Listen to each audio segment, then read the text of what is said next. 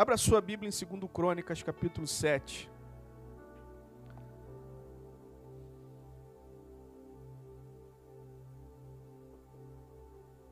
Segundo Crônicas, capítulo 7, eu quero ler com você do versículo 1 ao versículo de número 11.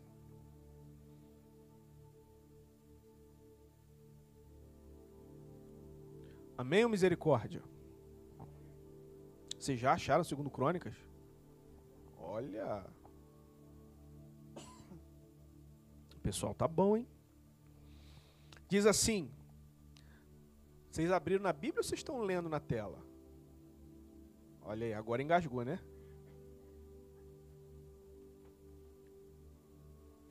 Segundo Crônicas 7 diz assim: Quando Salomão terminou a oração, desceu fogo do céu e queimou completamente o animal oferecido em sacrifício e os outros sacrifícios que tinham sido oferecidos. E a glória do Senhor Deus encheu o templo. E por causa dessa luz, os sacerdotes não puderam entrar no templo. Ao verem o fogo descer e a glória do Senhor encher o templo, todos os israelitas que estavam ali no pátio se ajoelharam e encostaram o rosto no chão. Eles adoraram a Deus e o louvaram, dizendo: Louvem a Deus, o Senhor, porque Ele é bom e porque o seu amor dura para sempre.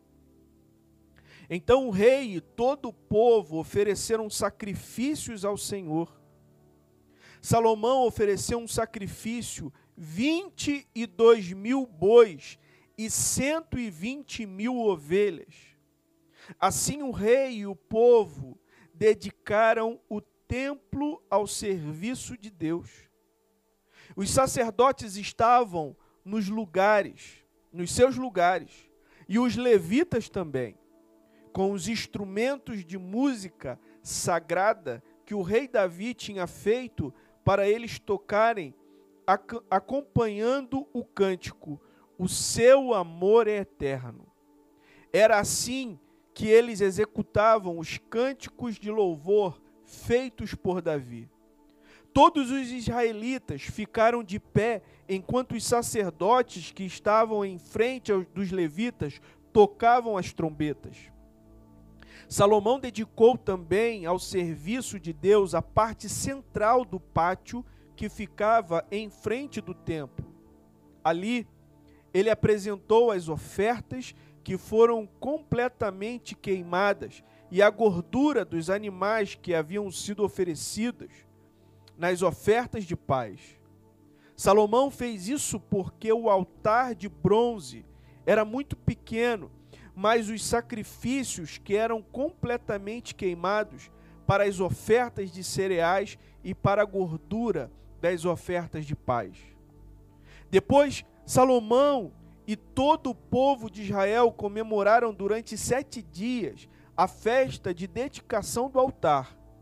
Estava ali uma enorme multidão, pessoas que tinham vindo do país inteiro, desde a subida do, Ama, do, do, do no norte até a fronteira do Egito no sul.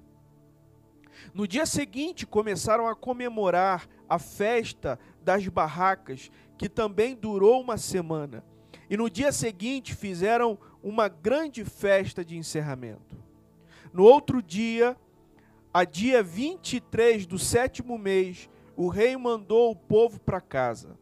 Todos foram embora, felizes e alegres por causa de todas as coisas boas que o Senhor Deus tinha dado a Davi a Salomão e ao seu povo de Israel.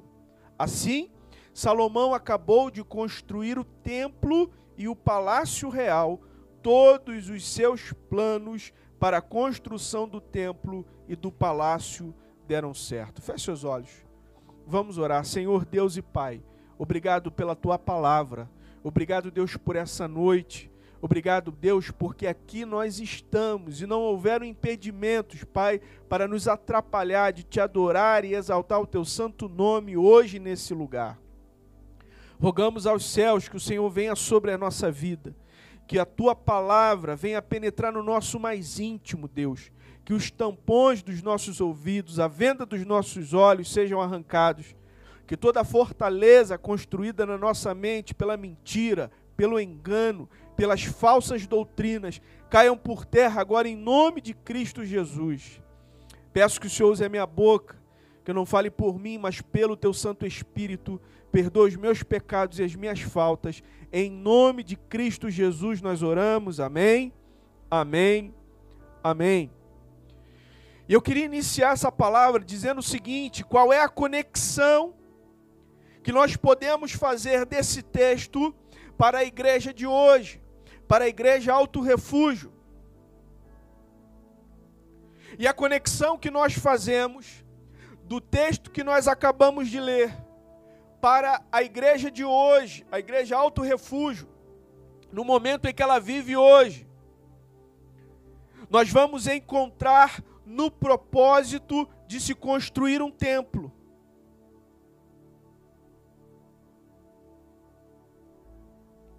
E quando nós falamos em propósito de construir um templo, nós precisamos entender que vão existir os seguintes propósitos.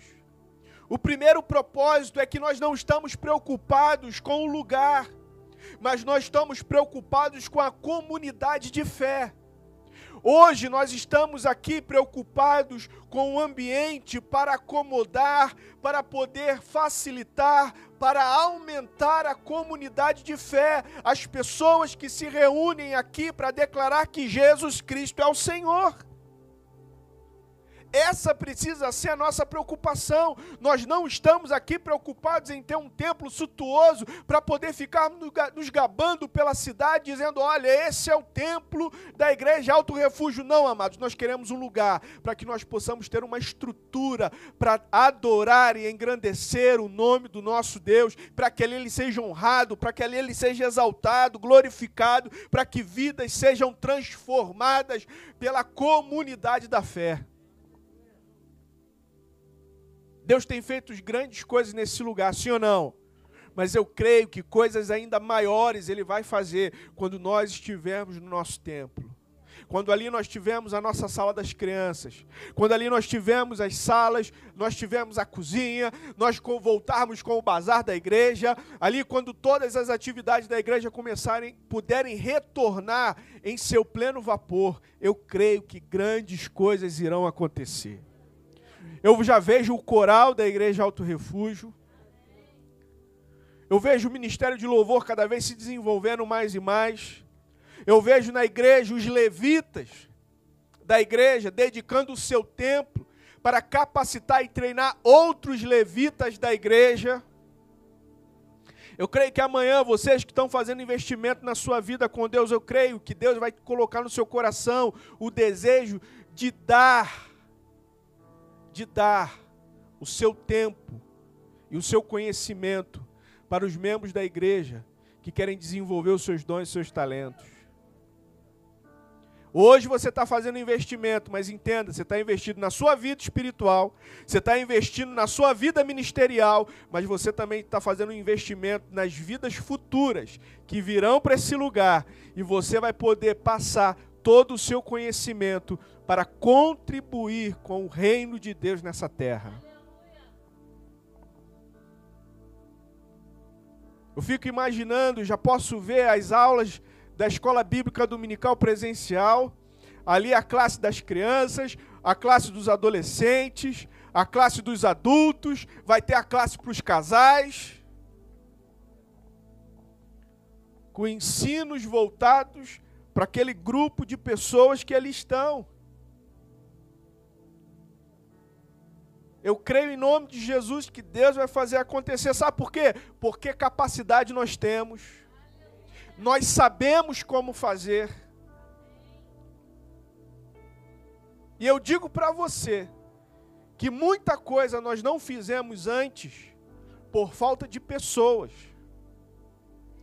Porque nem eu e a pastora não podemos fazer tudo.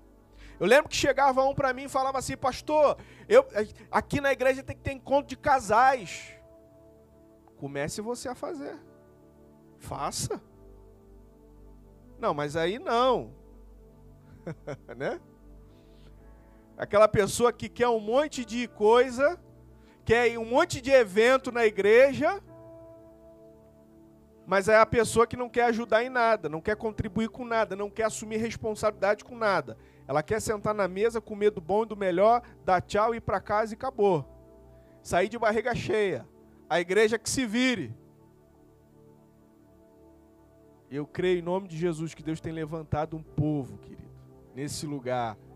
Eu sei que não foi à toa que a gente veio para cá. Que só fica aqui, amado, quem tem amor e paixão pela obra do Senhor. Eu creio nisso. E você vai poder ver, querido, de onde nós saímos e aonde nós chegamos.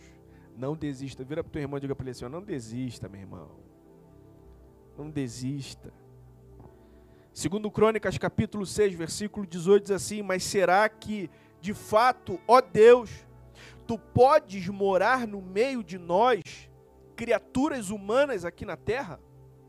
Tu tens tão grande, tu és tão grande, que não cabes nem mesmo no céu. Como poderia este templo que eu construí ser bastante grande para isso? Amados, todos sabiam que Deus é muito maior do que qualquer lugar ou coisa que nós possamos construir ou fazer para Ele. Mas só que Deus ele deu ordens para que o tabernáculo fosse construído, para que ele pudesse saber que ele habitava no meio do povo. O, o tabernáculo era um referencial de que ali Deus habita. E quando nós trazemos para a nossa igreja, a igreja, mesmo aqui, ela é um lugar, ela é um referencial. As pessoas, quando passam por aqui e veem esse lugar aberto, elas reconhecem que aqui nesse lugar é um lugar em que Deus se move. É um lugar onde as pessoas se reúnem cheias do Espírito Santo para glorificar e exaltar o seu santo nome. Quando as pessoas passam por aqui, elas olham para esse lugar e veem ali tem um povo que adora o Deus vivo, o Deus verdadeiro, o único Deus. Agora você imagina quando nós tivemos o nosso templo, lugar, e ali colocar a placa, olha, igreja tal, igreja alto refúgio, olha, as pessoas vão passar e vão dizer, ali tem uma igreja. No momento do desespero, do apuros, aonde as pessoas vão buscar refúgio? Na igreja alto refúgio. Eu tenho sonhos, amados. Meu sonho é a gente ter uma igreja que abre de manhã e fecha tarde da noite. Ter pessoas ali capacitadas para atender aqueles que vêm sofrendo. Se você passar nas igrejas aí, você vai ver. E a nossa igreja era uma dessas também. Você poderia passar a hora que fosse lá, a igreja estava fechada, se não fosse horário de culto. Mas eu creio, querido, que vai chegar um tempo que nós vamos ter pessoas disponíveis para a obra de Deus, que se propõem sem querer nada em troca. Hoje, para você ter uma pessoa de plantão numa igreja, você tem que dar um salário para ela, porque senão ela não dedica o seu tempo para Deus. Ela prefere estar em casa vendo Netflix do que estar numa igreja esperando um desesperado entrar para ministrar uma palavra de cura, de libertação e de salvação. O que será que tem mais valor para nós? Será que é o tempo perdido na frente de uma televisão ou uma alma rendida aos pés de Cristo Jesus? Valores que estão completamente invertidos e distorcidos no meio da igreja. Eu cansei de ouvir pessoas assim, pastor. Acabava o culto, a pessoa ia embora, ela fazia questão de falar para mim: eu tenho que ir embora, que amanhã eu acordo cedo. E quantas vezes você ficou acordado na madrugada, na farra? Enchendo a cara, usando droga e no dia seguinte estava no trabalho. E para Deus a gente tem que fazer as coisas rápido. Eu não posso ficar muito tempo na igreja, não posso sair muito tarde, que amanhã eu trabalho cedo.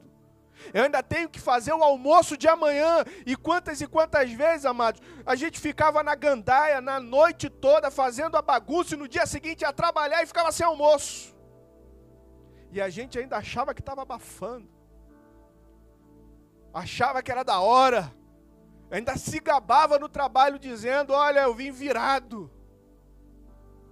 Eu tô aqui virado, não comi nada, só vou dormir quando eu chegar em casa 5, 6 horas da tarde. E para Deus tudo é difícil. Tudo é complicado. Às vezes a gente quer fazer uma campanha para as pessoas ofertarem 20, 30 reais, é uma amarração danada. Vira para a pessoa que está do seu lado e diga assim para ela: meu irmão, repreende esse demônio do seu bolso. Para as coisas de Deus tudo é difícil, mas vai chamar para comer um lanche. Sai dinheiro até daquele bolsinho, sabe aquele bolsinho pequenininho que tem na calça? É, o, bolo, o dinheiro sai torcido, mas sai. Acha moeda, cata moeda e tudo que é lugar, revira debaixo do sofá. Opa, achei moeda. Para comer um lanche, querido. Que depois de três horas você já sabe o que, que vai virar. Mas é verdade, querido. Por causa de um momento, para encher a barriga.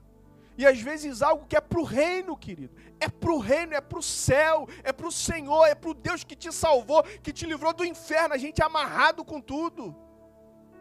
Tudo é difícil, tudo é complicado. Não honro meus compromissos com o reino, não honro meus compromissos com a igreja que eu congrego. Eu tenho dinheiro para passear, eu tenho dinheiro para bater perna, eu tenho dinheiro para comprar capinha de celular, eu tenho dinheiro para trocar película de celular, eu tenho dinheiro para isso, eu tenho dinheiro para chinelo, eu tenho dinheiro para meia, para cueca, para tudo. Mas na hora de honrar a obra de Deus, eu não tenho dinheiro. Estou falando alguma mentira? Estou exagerando? E a gente sabe que a gente sofreu, né, filha? Povo amarrado. Povo não desata. Mas eu creio que isso é tempo passado, amém? Verá para o teu irmão e diga para ele: é tempo passado, meu irmão. Tempo passado. Para o meu Deus, nós lemos aqui o quanto que Salomão ofertou. Lemos ou não lemos? O camarada ofertou 120 mil ovelhas, carneiros. Está aí na Bíblia aí, leia. E a gente fica se amarrando, Nicolas. Aí sabe o que acontece? A gente não honra o Senhor, depois a gente pega esse dinheiro e gasta o dobro na farmácia. A gente fica se amarrando para ofertar.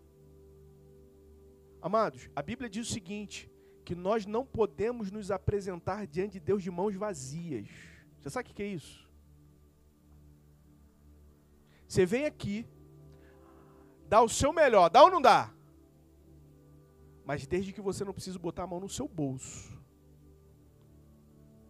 Você dá o seu melhor canto, você dá o seu melhor tempo, mas não fale em dinheiro, pastor.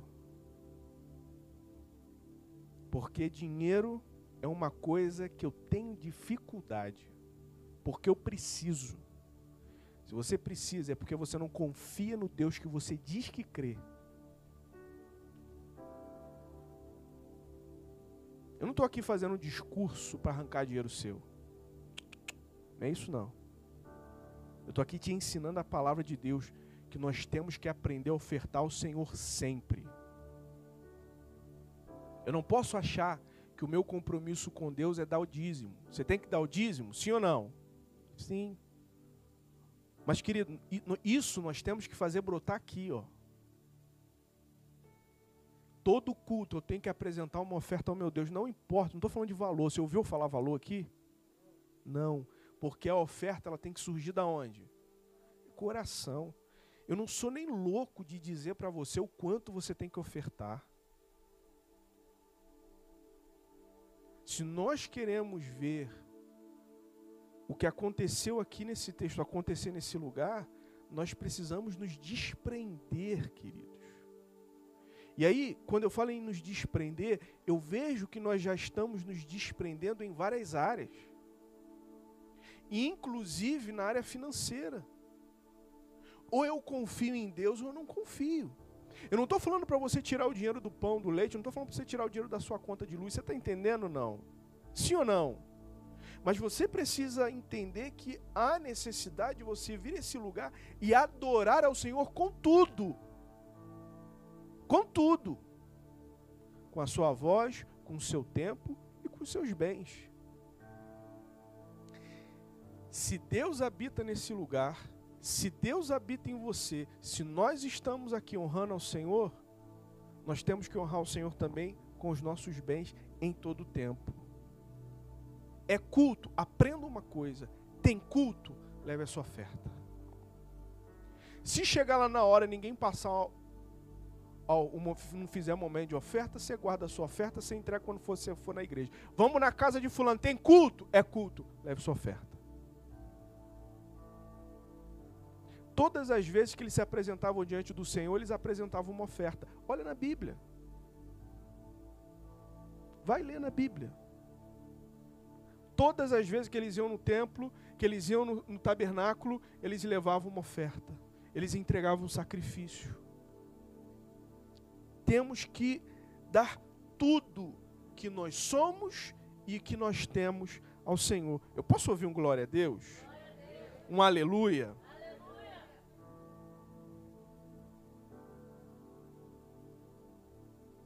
O que eu vejo, uma, eu, na, uma característica muito interessante que eu vejo nessa igreja, é que apesar deles serem diferentes,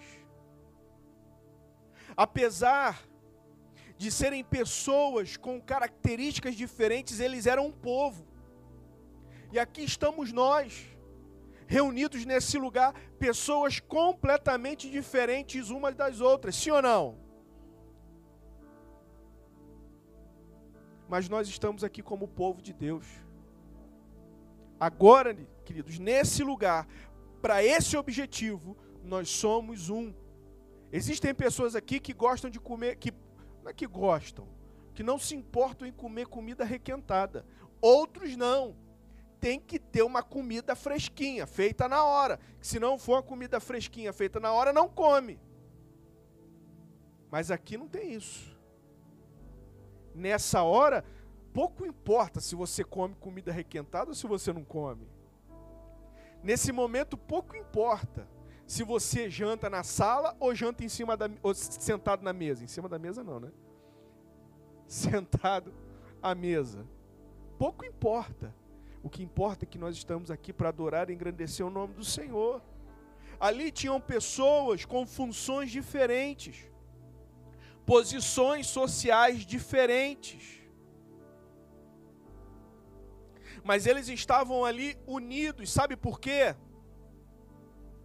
porque Deus fez um chamado para que ele pudesse habitar no meio deles. A gente tem que parar de uma coisa que eu lembro uma certa vez, eu vou falar, vou falar isso, não tem problema nenhum, ele não está aqui, mas eu vou falar. Depois eu me acerto com ele se ele não gostar. Doutor Marcelo, mas nós fizemos uma uma uma viagem, foi para onde? Resende? um evento que teve aí. E aí ele ficou sabendo e foi com a gente. Não conhecia, vimos lá no ônibus e tal, não sei o quê. Conversamos assim rápido. Ele sentiu o desejo no coração naquele dia que ele ia vir para nossa igreja. E aí, depois de um tempo, ele começou a frequentar a igreja, e aí o povo começou. O doutor Marcelo veio. Porque o doutor Marcelo está querendo ficar. Ó, vamos fazer o seguinte: ele é doutor da porta para fora, aqui dentro ele é irmão Marcelo.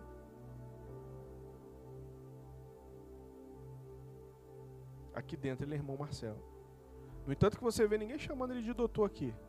Às vezes, para brincar com ele, ô doutor. Mas o tratamento aqui não pode ter diferença, mano. Não importa se ele é doutor, não importa o grau de instrução que a outra pessoa tenha, todo mundo aqui tem que ser tratado igual. Porque nós somos um povo. Nós estamos aqui para adorar e engrandecer o nome do Senhor.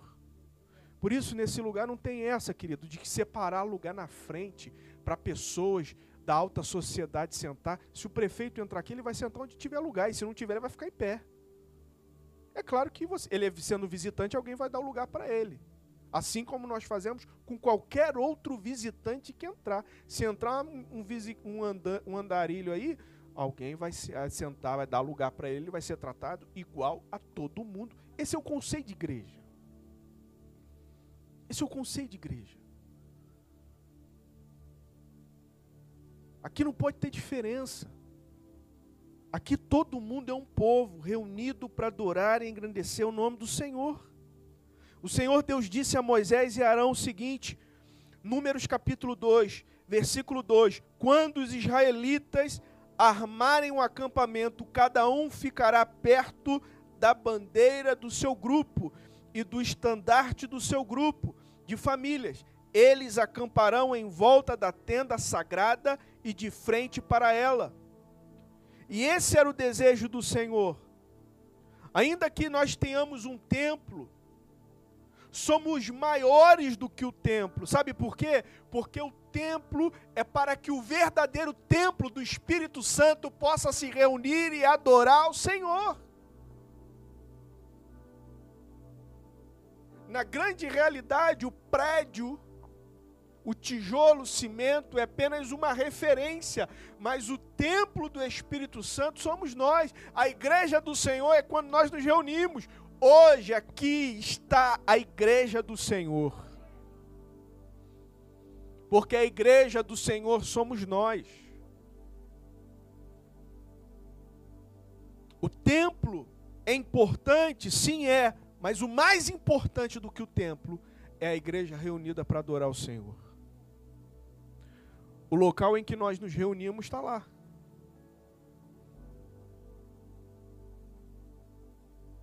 Você pode dizer que aquilo lá é uma igreja?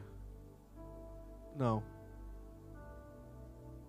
Tem uma igreja co-irmã que está construindo o seu templo ali. Você pode chamar aquilo de igreja? Quando você passa ali, o que, que você diz? aí vai ser a igreja. Porque a igreja é quando nós nos reunimos para adorar e engrandecer o nome do nosso Deus. Nós somos o povo de Deus, querido. Coloque isso no seu coração. O que me chama a atenção da característica que nós temos em comum, eu vou terminar. Já era para eu ter terminado que nós somos um povo marcado pela revelação da presença de Deus. Quando o templo ele foi terminado, ele seria somente uma construção como outra qualquer. Mas quando Deus revelou a sua presença ali, Deus mostrou ao povo que ele estava no meio deles. Se a presença de Deus não estiver ali, aquilo ali vai ser um prédio. Como hoje se tornou o local onde nós nos reunimos, é apenas um prédio, um espaço. Porque a presença de Deus, a glória de Deus habita no meio do seu povo. Então, se nós somos o povo de Deus, a glória de Deus está nesse lugar.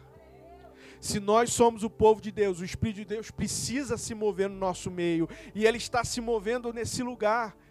Ele está passeando no nosso meio. Aquele que deseja vai receber, aquele que busca vai encontrar. Você precisa estar nesse lugar, querido, e não com a cabeça no que está acontecendo lá fora, mas aqui, certo de que Deus está no nosso meio e de que algo Ele vai fazer na sua vida. Deus ele precisa se revelar. Eu tenho dito isso. Quando você sai da tua casa para vir para esse lugar, você precisa vir com a, com a expectativa de que algo Deus vai fazer em você. Se você entrar aqui completamente alienado, com a cabeça lá fora, sem expectativa nenhuma, desculpe lhe dizer, o problema não é o pastor, o problema não é a igreja, o problema é você. O problema é você.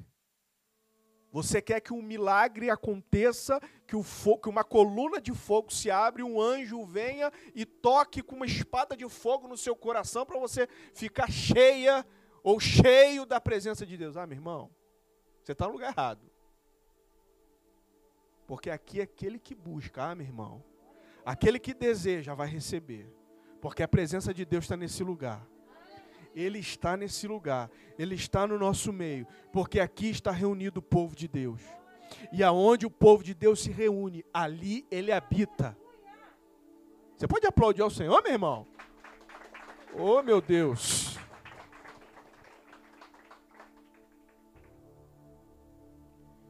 Uma característica também que nós precisamos destacar é que nós temos que ser um povo comprometido com os pactos da aliança de Deus. O maior compromisso que nós precisamos ter com isso aqui. Amados, eu vou bater nessa tecla até Jesus voltar. que eu quebrei alguma coisa aqui. Se você quer uma igreja de oba-oba, de movimento, de evento, ah, pastor, mas não tem congresso, mas não tem. Teve uma época que eu parei com tudo. Quem lembra? Vamos parar. Chegar. Nós estamos nos tornando uma igreja de evento. As pessoas só vinham para a igreja quando tinha novidade. Ah, meu irmão, uh -uh. comigo não, violão. Se você está atrás de uma igreja assim, você está no lugar errado. Esse lugar é o lugar em que numa simples reunião de oração, o Espírito de Deus, como se uma, se uma, oração, uma reunião de oração fosse simples, né? Mas você entendeu? Onde uma simples reunião de oração, Deus vai fazer e muito na vida daquele que deseja encontrá-lo. A Bíblia diz: aquele que busca, encontra. Ele encontra. Se você vem para uma reunião de oração, é né, mais uma reunião de oração, você não vai encontrar nada, meu irmão, mas quando você vem, seja ela qual for, Deus, o Senhor vai falar comigo. Ah, Deus, o Senhor vai vir como fogo na minha vida. Ah, Deus, o Senhor vai usar a boca do meu pastor, de seja lá quem está pregando, para dar uma palavra para mim. Senhor, eu não saio desse lugar enquanto o Senhor não me abençoar. Eu não saio desse lugar enquanto o Senhor não mudar meu nome. Eu não saio daqui enquanto não receber a palavra que eu preciso para a minha vida, o ânimo que eu preciso, o alimento que eu preciso. Mas, meu irmão, você vem para cá já pensando para acabar o culto para janta? Ah, pastor, mas a barriga está roncando. Essa é a hora de você lutar contra a tua carne. Essa é a hora de você dominar a sua carne.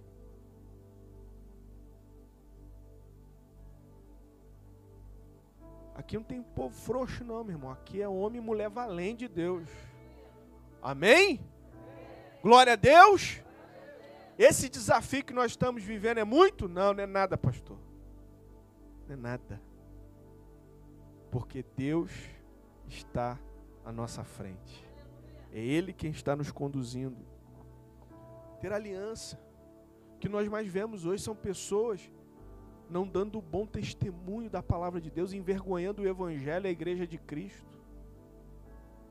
Pessoas que na sexta-feira estão na gandaia, no bar, no botequim, enchendo a cara, postando foto no, no, no, no Facebook, nas redes sociais aí, tomando cerveja e domingo estão nos altares. A gente tem que parar com isso. E como igreja, a gente tem que se posicionar, meu irmão. A gente não pode achar isso normal, não. Você tem que se posicionar. Nós temos que mostrar para essas pessoas que o que elas estão fazendo é errado. E Paulo vai dizer que nós não podemos andar com essas pessoas. Paulo vai nos ensinar, não andem com eles. Paulo ainda vai dizer mais, nem dê a paz do Senhor para eles. E aí a gente fica achando a coisa. Sabe que o camarada está todo errado porque não tem vergonha? Faz mesmo. E ainda se alguém for questionar, quem não tem pecado, que atira. Eu tô ficando com ranço, rapaz. Misericórdia, Jesus. Ficando com ranço. Quem não tem pecado, que atire a primeira pedra. Vai se converter, rapaz. Vai se converter. Tipo de crente você é? mau testemunho, hã? não sabe nem interpretar o texto, não sabe nem usar o contexto. Fala, tá falando um monte de besteira. E, ah, e queridos, tem um monte de, vou dizer uma coisa para vocês, tem muita igreja grande aí que, ó, só misericórdia, hein? O negócio tá descambado geral. Se você não avaliar direitinho pela palavra de Deus, você vai. Você vai no movimento, você vai na onda. Não sei se quem já foi para a praia aqui. Já foram para a praia? Já entraram no mar? Você viu que você não pode ir contra a maré, contra a correnteza, você tem que ir a favor dela? Tem muito crente assim. Nessas igrejas aí, famosa, é grande, não sei o quê, aí a correnteza está indo. Daqui a pouco você está lá no alto mar. Aí começa a pita, fazer a mão assim para o salva-vida vir. E se não tiver salva-vida, amado, o que, que vai ser de você? O que, que vai acontecer? Vai se afogar. Daqui a pouco está no mundo. Porque foi na onda dos outros, foi no movimento da. Tudo você precisa examinar pela palavra. Fique em pé no seu lugar em nome de Jesus.